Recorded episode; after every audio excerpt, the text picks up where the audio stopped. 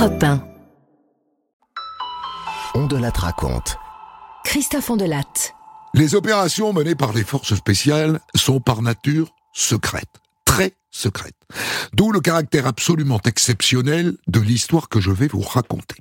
Une opération menée par les commandos des forces spéciales début 2006 en Afghanistan face aux talibans et qui se termine par une tragédie. Récit que je tire d'une formidable série documentaire de Stéphane Ribojat, produite par Canal+, et disponible sur MyCanal, qui s'appelle Opération spéciale. Pour le débrief, je ferai appel au général Christophe Gomard, ancien commandant des forces spéciales, interview à retrouver dans un deuxième podcast. Je vous embarque avec le commando Trepel en Afghanistan, histoire écrite avec Nicolas Loupien, réalisation Boris Paczynski. Europe 1. Christophe Ondelatte. Je ne vous dirai pas mon nom. Je peux juste vous dire que j'ai 25 ans et que ça fait des années qu'avec mes camarades du commando Trépel de l'Orient, je me prépare. On se prépare. Il est temps de passer au concret. Bien. Notre escouade a été désignée dans le cadre de la mission Ares en Afghanistan pour aller relever les forces spéciales françaises présentes aux côtés des forces spéciales américaines. Décollage le 6 janvier. D'ici là, profitez des fêtes de Noël.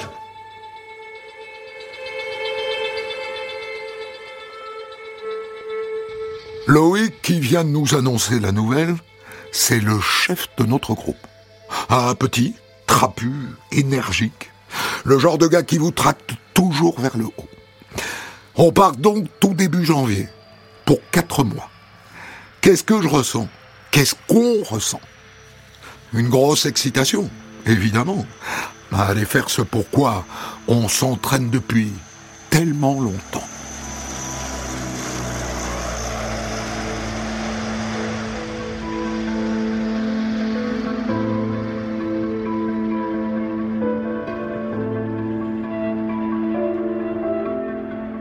Ah bah ça y est, nous sommes le 6 janvier. Et c'est aujourd'hui que nous quittons l'Orient, une Dream Team de 13 commandos marines. Pourquoi nous et pas les autres? Le chef nous a fait confiance, c'est tout. Et pourtant, aucun d'entre nous, ou presque, n'a jamais mis les pieds sur un terrain de guerre. La vraie. On s'est entraîné, beaucoup, énormément. On l'a toujours fait comme si. Mais la guerre, non on ne sait pas. Alors, voilà le programme. On va commencer par faire une escale au Tadjikistan. Ensuite, nous allons rejoindre le camp des forces spéciales françaises à Spinboldak. Ça se trouve dans la province de Kandahar. On va se retrouver à quelques kilomètres de la frontière entre l'Afghanistan et le Pakistan. La zone est extrêmement sensible, puisque c'est par là que passent les talibans qui vont se réorganiser et se ravitailler en armes dans les zones tribales du Pakistan, avant de faire des incursions dans le pays. Notre mission sera de les repérer, de les surveiller et de les neutraliser. Alors prenez les forces, messieurs, Roupillez autant que vous le pouvez dans l'avion, parce qu'après, je ne peux rien vous garantir.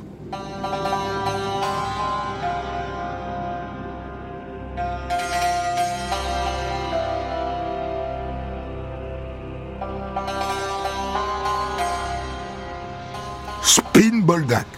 Nous y voilà.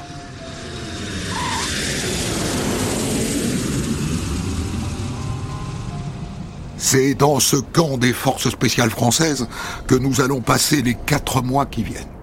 Une sorte de fort en terre, entouré de gros sacs de sable et de barbelés. Un campement de briques et de brocs qui accueille 300 soldats français des forces spéciales. Les commandos marines, vous vous installez dans la tente F1 qui est là,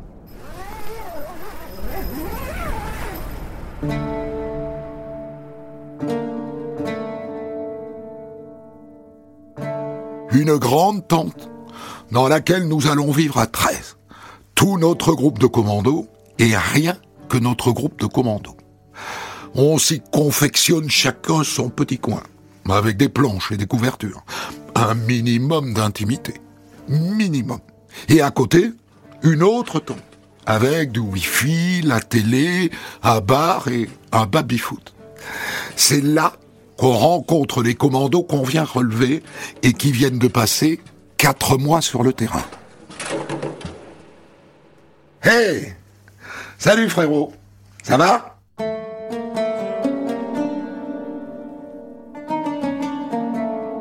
Honnêtement, je les reconnais à peine, tellement ils sont épuisés. La plupart ont laissé pousser leur barbe, on dirait que le sable leur a mangé le visage.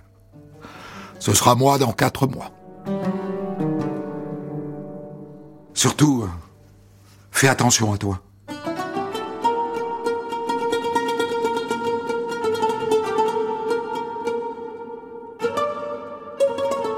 Ils viennent de passer quatre mois ici et ils nous disent tous ça. Fais attention à toi.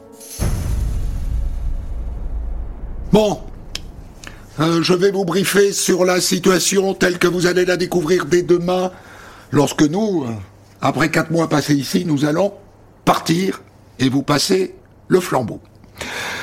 La situation s'est pas mal tendue euh, ces derniers mois. Au début de la mission Arès, les talibans se tenaient à distance. Ils venaient pas au contact. Ils étaient fuyants.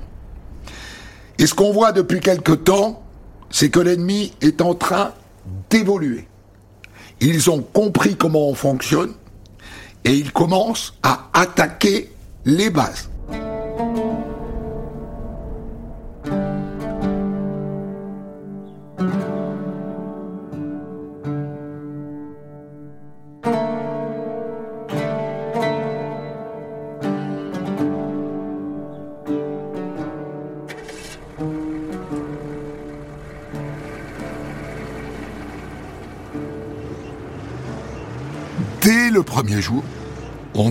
Que le grand défi ici, c'est de se déplacer. Le terrain est difficile, le sol très rocheux. On a encore crevé, putain Les pierres sur lesquelles on roule sont comme des lames. Combien il en reste? Il en reste deux, c'est bon on peut changer de pneus jusqu'à six fois dans la journée. Nos véhicules tout-terrain sont rustiques, heureusement. Sauf qu'ils sont ouverts aux 80 et qu'ils n'ont pas de chauffage, au moins pour les pieds. Parce qu'en janvier, en Afghanistan, je peux vous dire que ça caille. Heureusement, ces véhicules, on les connaît par cœur. On est capable de les monter et de les démonter les yeux fermés. Alors autant vous dire qu'on est capable de leur coller un chauffage pour les panards. Pénards.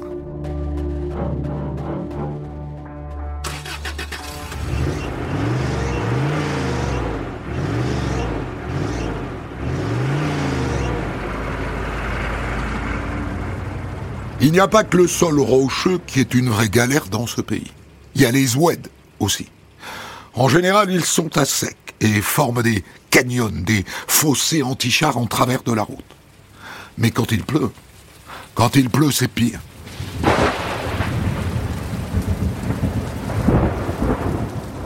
Les ouettes se transforment en torrents en quelques minutes. Ils emportent tout sur leur passage.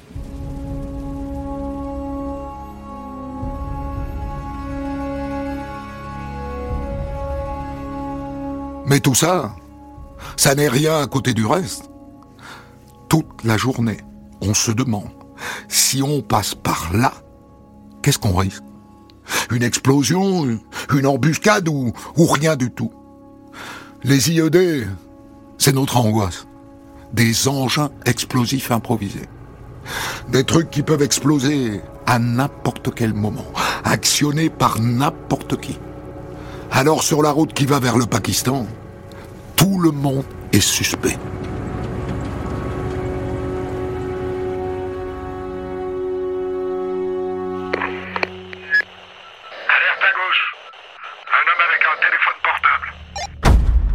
un homme avec un portable, c'est potentiellement un homme qui peut déclencher une bombe ou donner l'alerte.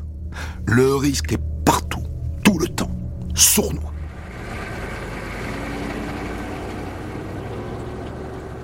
Tous les jours, on s'enfonce un peu plus dans le district de Spinboldak. Les premiers jours, on rentrait tous les soirs au camp. Maintenant, quand on part, c'est souvent pour plusieurs jours.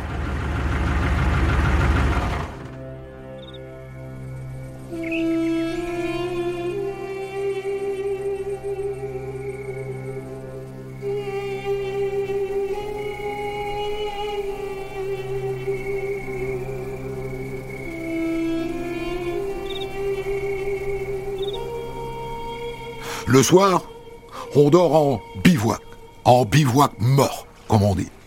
C'est-à-dire qu'on dort tout habillé, chaussures aux pieds, prêt à bondir. On dira ce qu'on voudra. hein. C'est quand même beau, hein, comme pays. Les paysages autour de nous quand le soleil se couche, les couleurs, on en profite un peu. hein. On peut pas rester H24 dans le stress. Alors oui, qu'est-ce que c'est beau, ces vallées d'Afghanistan. Parfois je me dis qu'on est dans Star Wars. Surtout, fais attention à toi.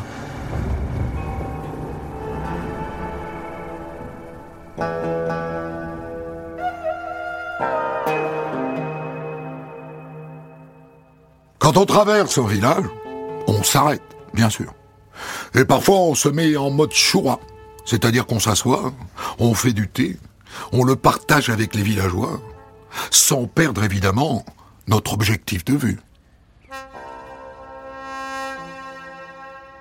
Tu peux lui demander s'il croise souvent des talibans dans le coin? Ou s'il sait où ils se planquent? Ils ne répondent pas toujours, parce qu'ils ont peur. Alors parfois on leur met un peu la pression.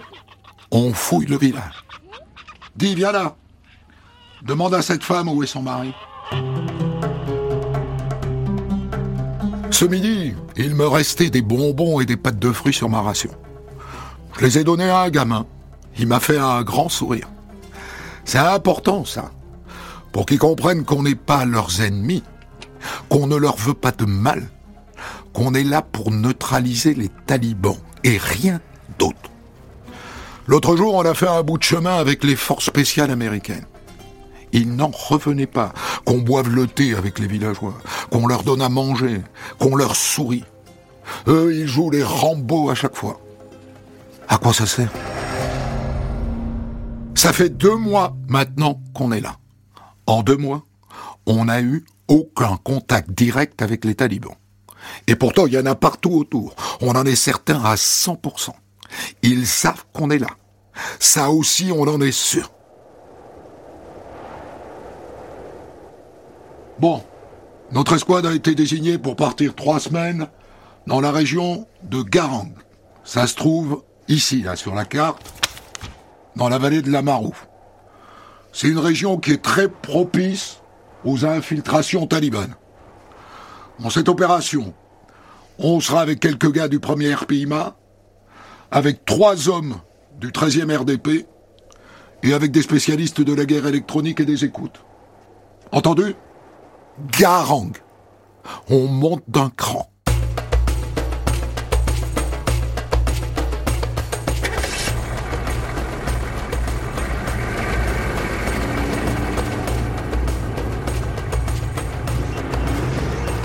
Il nous faut une journée pour atteindre ce poste avancé à 80 km. Bon, on arrive à la passe de Guam. Vigilance maximum, les gars. hein. Maximum. La passe de Guam, c'est un grand canyon façon Lucky Luke. Ça sent l'embuscade. Mais pas le choix, impossible de passer par ailleurs. Aujourd'hui, c'est passé. Et nous voilà donc au camp de Garand. Installé au cœur d'un village, au milieu d'une vallée encerclée de montagnes. Danger maximum. Notre camp est installé dans une ferme afghane, encerclé de hauts murs en torchis. C'est un endroit totalement rustique. Les toilettes dans un trou. Et pour dormir, une bergerie qui sent la bique. On est là pour 15 jours minimum.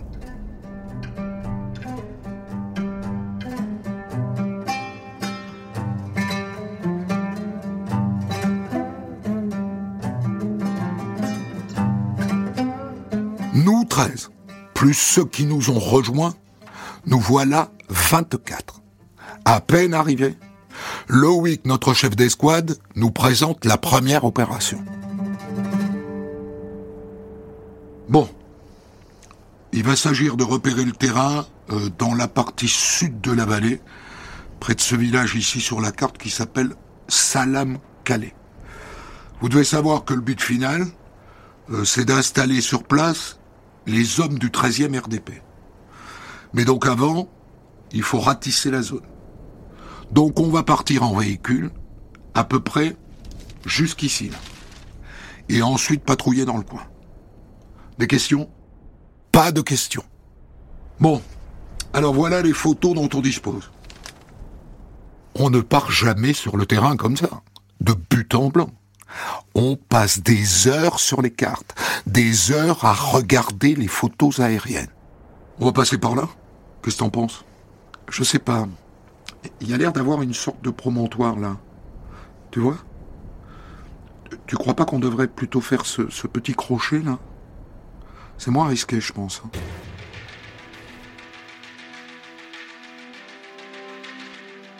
Ces briefings avant de partir peuvent durer des heures et des heures. Aujourd'hui, on y a passé 5 heures.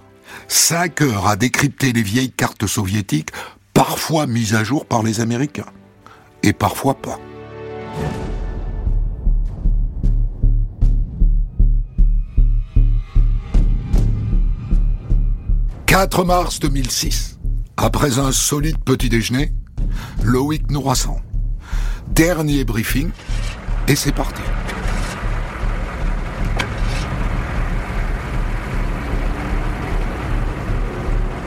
Ce matin, il fait un froid de queue.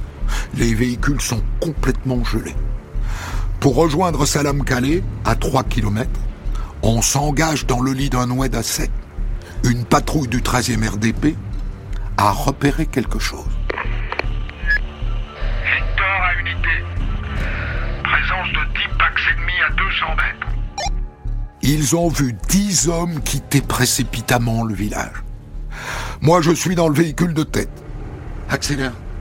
Accélère, on monte, on va se coller sur les hauteurs pour les observer.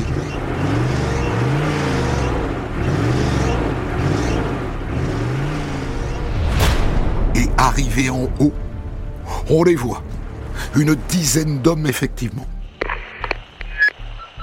nous ont vus. Ils sont en train de se tirer. On peut pas les laisser filer. On doit y aller. Tir de sommation, c'est parti.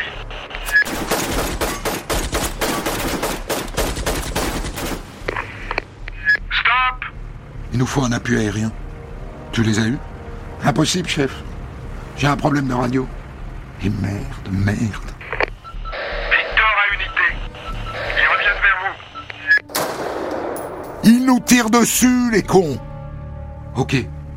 On scinde en deux. Vous, vous partez vers le sud rejoindre les gars du 13e RDP. Et nous, on va vers le nord. On va essayer de les prendre en étau. Le terrain est défoncé.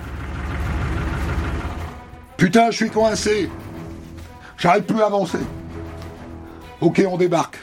On continue à pied. On descend. Loïc, le chef, se met devant et nous juste derrière. Et là, ça commence à tirer. Putain C'est la première fois que je me fais tirer dessus. La première fois. Je suis pris à partie. Je suis pris à partie. Et pendant ce temps-là, le groupe qui est parti vers le sud, lui aussi se fait tirer dessus.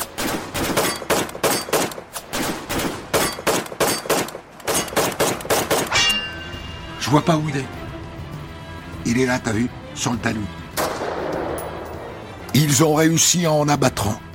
Et nous, au nord du village, on continue d'avancer à pied, en balayant les alentours à la pointe de notre fusil. Toi et toi, vous prenez la ravine de gauche. Toi, tu viens avec moi, on prend la ravine de droite. Notre groupe de quatre se sépare en deux binômes. Et nous voilà donc deux par deux dans deux ravines parallèles, très proches, mais suffisamment hautes pour qu'on se perde de vue. J'en ai un en vue à 100 mètres. C'est Leroy qui a tiré. Il l'a frôlé. Du coup, on s'est fait repérer. Le taliban se met à riposter. Et après, c'est l'apocalypse. Ça tire dans tous les sens. Leroy Leroy Leroy Leroy était derrière. On a perdu le contact avec lui. Ok, je vais voir où il est. Et Loïc, notre chef, se met à avancer. Et soudain, il tombe. Il tombe les fesses sur les talons, là, devant moi. On a un blessé. On a un blessé. Et je vois Loïc tomber sur le dos. Accroche-toi, Loïc. Loïc, pense à tes enfants. Allez, Loïc, accroche-toi. Pendant ce temps, Leroy est parvenu à neutraliser le taliban qui a tiré. Et voilà, quoi. On fait des massages cardiaques à Loïc. Et ça dure. Et ça dure. On a un blessé grave. Il faut l'évacuer. On a besoin d'un hélico tout de suite. Tenez le coup, les gars, on arrive. Et à partir de là, les minutes durent des heures. Toujours inconscient, pas de rythme cardiaque, aucune réactivité. Delta Charlie Delta probable. Il n'a pas dit qu'il était décédé. Delta Charlie Delta. Il a dit probable. Et donc il reste en espoir. Alors on continue de le masser, masser, masser.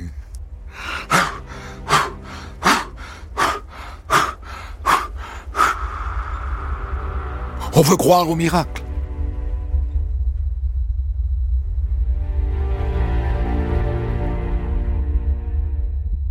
Et ça dure une heure, deux heures, pendant lesquelles on continue de pratiquer un massage cardiaque Loïc. Mais qu'est-ce qu'ils foutent, putain? Mais qu'est-ce qu'ils foutent?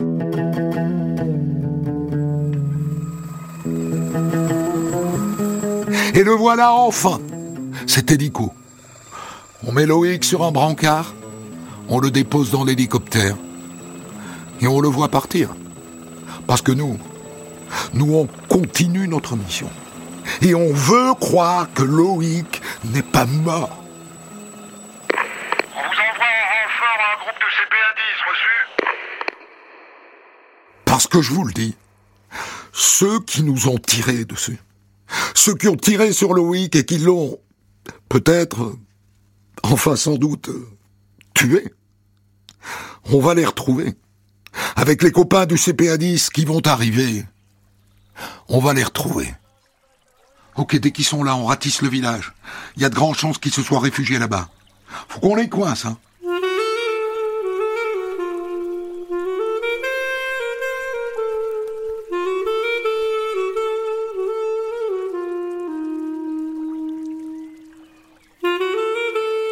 Salam Calais, c'est un tout petit village. Des maisons en torchis collées les unes contre les autres. Bon, dis-leur de les rassembler sur la place, tous les habitants, tous. Va leur dire ça. Et les voilà donc rassemblés au milieu du village. Des femmes et des enfants, surtout. Et quelques vieillards. Et deux hommes qui, comment dire, font un peu tache dans le décor. Trop jeunes, trop forts, le regard trop noir. Lui et lui, là. Vous les prenez, vous les fouillez. On fouille, et on trouve sur eux un petit carnet noirci de notes et des piles électriques. Ok, on fouille les maisons une par une. C'est parti. On entre dans chaque maison. Hé Regardez ce que j'ai trouvé Trois copains à nous qui se planquaient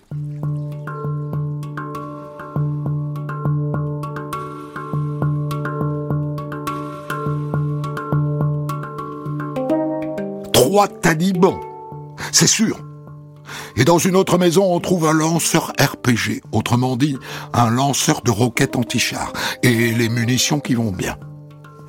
On s'était pas trompé. Ce village est sous la coupe des talibans.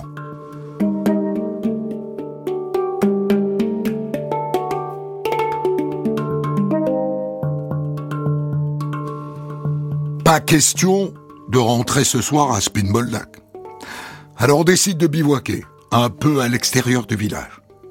On s'installe, on reconditionne nos armes au cas où. Et là, une chape de silence se pose sur le groupe. Aucun d'entre nous n'ose poser la question. Est-ce qu'on a des nouvelles de Loïc? Mais moi, je pense qu'à ça. Et les autres aussi, j'en suis sûr. Au fond de moi, je sais qu'il est mort. On lui a fait un massage cardiaque de deux heures avant de le mettre dans l'hélico. Ça n'a pas de sens. Ça n'a pas de sens de rêver qu'il est vivant. On est censé dormir cette nuit, chaussures aux pieds, dans le froid. Dormir. Mais je ne peux pas dormir. J'y arriverai pas. Tu veux une clope? Merci.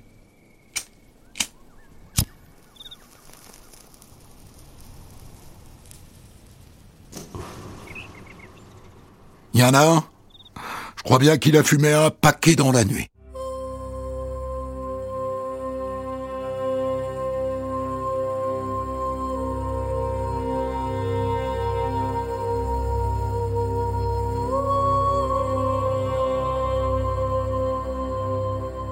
La nouvelle nous parvient dans la soirée. Loïc est mort. Et nous, ses hommes, ses camarades, sa famille. Il faut qu'on encaisse ça. Et pour encaisser ça, des gars comme nous n'ont qu'une seule recette. Le groupe, se serrer les coudes dans la douleur. Souffrir ensemble. Avec une angoisse qui nous court déjà dans la tête. À mon avis, ça va vite se savoir en France. Tu parles un soldat français tué par les talibans J'espère qu'ils auront le temps de prévenir Aude. Ils ont quel âge, ces gosses? Euh, Son fils doit avoir trois ans, je crois. Et la petite Éléonore, euh, presque un an, je pense.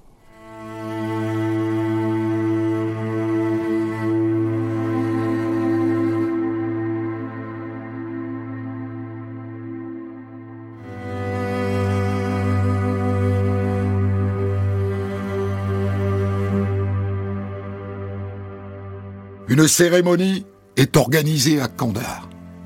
Depuis ce matin, il flotte à un temps de commando, comme on dit chez nous. Mais on est tous là, sur le tarmac de l'aéroport, au pied de l'avion qui va ramener Loïc en France, un brassard noir sur nos uniformes. Et les soldats américains sont là, eux aussi. C'est beau cette solidarité des commandos dans la douleur. Et puis la rampe de l'avion s'ouvre on monte le cercueil dans l'avion, on le dépose, on redescend, et la rampe se referme.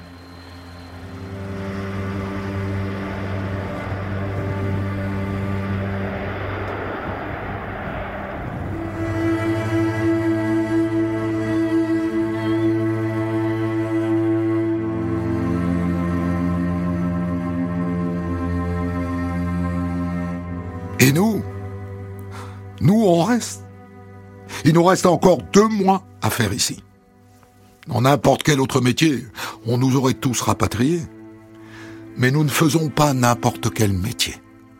Nous sommes commandos, dans l'armée, dans les forces spéciales. Et notre métier, c'est de servir la France en toutes circonstances.